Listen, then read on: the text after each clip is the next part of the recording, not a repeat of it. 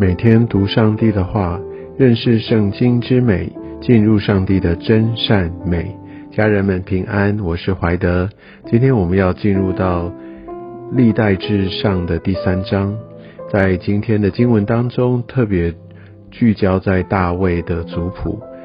大卫就是整个来承接呃弥赛亚这样的一个呃体系，一个最重要的一个拣选。那也就是呃，上帝跟大卫有亲自的立约。那在呃，上帝跟人的关系当中，约是一个非常非常重要的一部分。上帝亲自来与人来立约。其实，在亚伯拉罕他与神立约，这个我们都很明白。但其实，在那之前，呃，上帝就先跟挪亚立约，他要以彩虹为记号。那在亚伯拉罕之后，我们知道就有摩西之约，再来我们就进入到大卫之约。所以就像我们先前所说，历代志是为了要让这一群已经回归到圣地要重建的，呃，这一群的以色列人来明白，他们是被拣选的，而这个拣选跟这个立约的中心就在于是上帝跟大卫的立约。所以在这一到九章整个族谱里面，第三章大卫的众子就扮演了一个非常重要的角色。就像先前所说，历代志它有非常重大的神学意涵，它不是就是一般呃的一个族谱的记录，也不是记流水账，它要显明的有它一个特别的目的，要显明上帝他的计划不会因为呃朝代的改变，不会因为时空背景，也不会因为人的败落、人的失败而受到任何的影响。因为他主要就是要来鼓励他们，上帝必定要呃要兴起他们，上帝必定要让他们重返呃过往的荣耀，只要他们愿意回转来定义遵行上帝的旨意。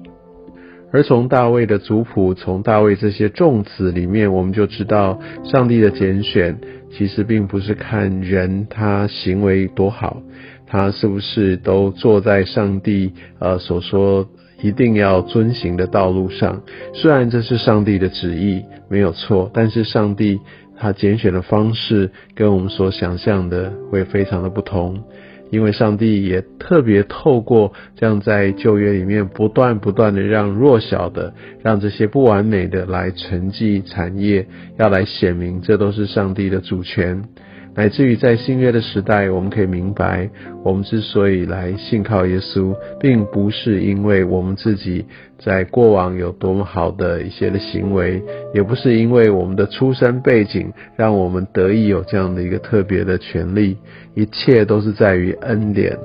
一切都是因为耶稣基督为我们来到世上。而我们选择相信，这也是上帝的拣选，这也是圣灵的动工，所以没有人可以因为这样而自夸，这都是恩典，这都是上帝所赐的。我想这部分的意涵，从旧约一直到新约都是贯穿的。大卫绝对不是一个完美的人，我们可以看到这些的种子分别来自于不同的妻子，而且这妻子还有是外邦的女子。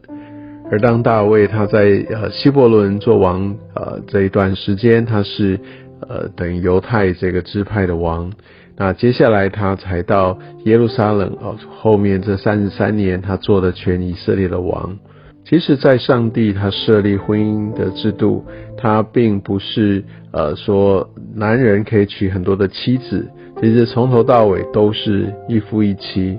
但是呢，我们可以看到。好像当时他们人并不是用一夫一妻的制度，啊，我们也可以看到在大卫的时候，及这些的君王，其实明明上帝，呃，还是要让君王不可以，呃，要为自己多立嫔妃，不可以，呃，要为自己，呃，多来储备军力等等，这都是在生命记有非常清楚的一个诠释。但是呢，大卫依然。任由自己的情欲呃来掌管他自己的一个婚姻，他做自己的决定，其实这并不讨神的喜悦。所以我们也必须要明白，在圣经上面所写的每一件事情，他们所做的，并不都代表上帝都同意，并不代表上帝都喜悦。我们可以看到，在呃大卫他特别后面所生的，在耶路撒冷所生的，当然这边没有记载他的全部，但光看到这一群这些不同的名字哦，比如说我们可以看到他的长子暗嫩，也许你就会想起呃暗嫩他贪恋他的妹子他玛，而这段不伦之恋哦，就更演变成谋杀哦。我们可以看到亚沙龙后来就找机会就把安嫩给杀死了。所以如果不是因为这一群呃人他们彼此之间呃的这样的一个勾心斗角，但我们可以看到真正的原因是因为大卫娶了许多的妻子啊。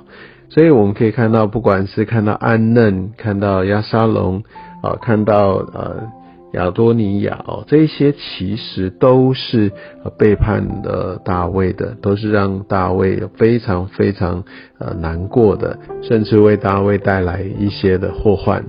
那所以我们必须明白哦，上帝他并没有阻止大卫娶这些的妻子，但大卫却因此付上了非常大的代价。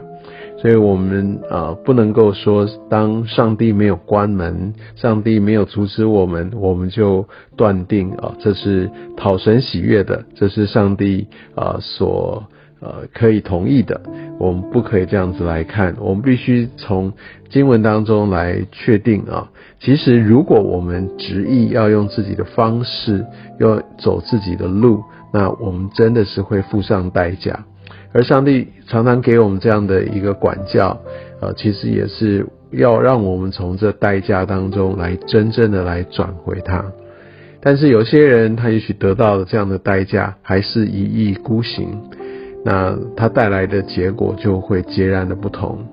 大卫不是完全人，但他有一颗愿意顺服，而且他会很在被提醒的时候就来回转向神。我相信这也就是大卫持续的来走在神心意呃的一个很重要的一个原因，因为他敬畏神。当他知道自己的软弱，当他意识到看见自己所犯的罪，他马上来到上帝，他跟上帝有一个敞开的一个关系。他不是完美的人，但是他愿意敞开，让上帝来带领他，甚至来接受这样的管教，但他持续的抓住上帝的心意，就难怪上帝称他为这是合神心意的人。